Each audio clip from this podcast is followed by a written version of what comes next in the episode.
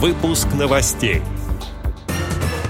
Во Владимирской области ремонтируют школы-интернаты. Мастер-класс по прикладному творчеству. Далее об этом подробно в студии Алишер Канаев. Здравствуйте. В преддверии Международного дня слепых 13 ноября по инициативе Крымской региональной организации ВОЗ для детей-инвалидов по зрению Симферопольской специальной школы-интерната номер один был проведен мастер-класс по изготовлению свечей из вощины под руководством Натальи Шадруновой, сообщает Медиавоз по информации аппарата управления организации. Вощина – это искусственная основа пчелиных сот, изготовленная из воска – Материал имеет светло-желтый натуральный цвет, поэтому свеча из данного сырья ровно горит, не коптит и издает приятный аромат. Ее пары совершенно безвредные, а если добавить несколько эфирных масел или трав, то даже полезные. В ходе доступного и увлекательного мастер-класса, который был под силу детям, потерявшим зрение, ведущая познакомила ребят с эко-материалами и научила их делать такие свечи.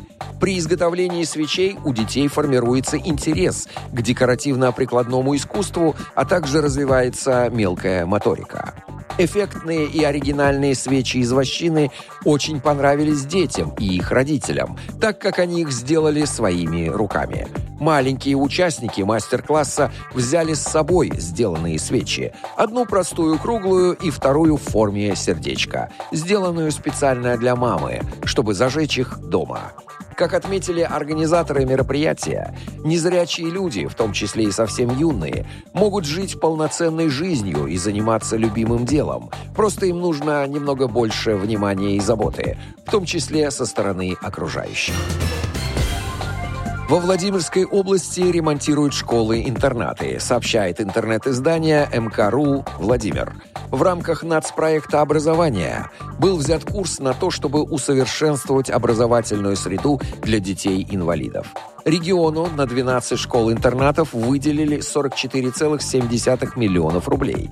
Еще более 40 миллионов рублей выделила область на ремонтные работы.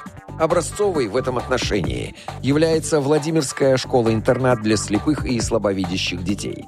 Сегодня там обучается 130 детей, 112 из них инвалиды.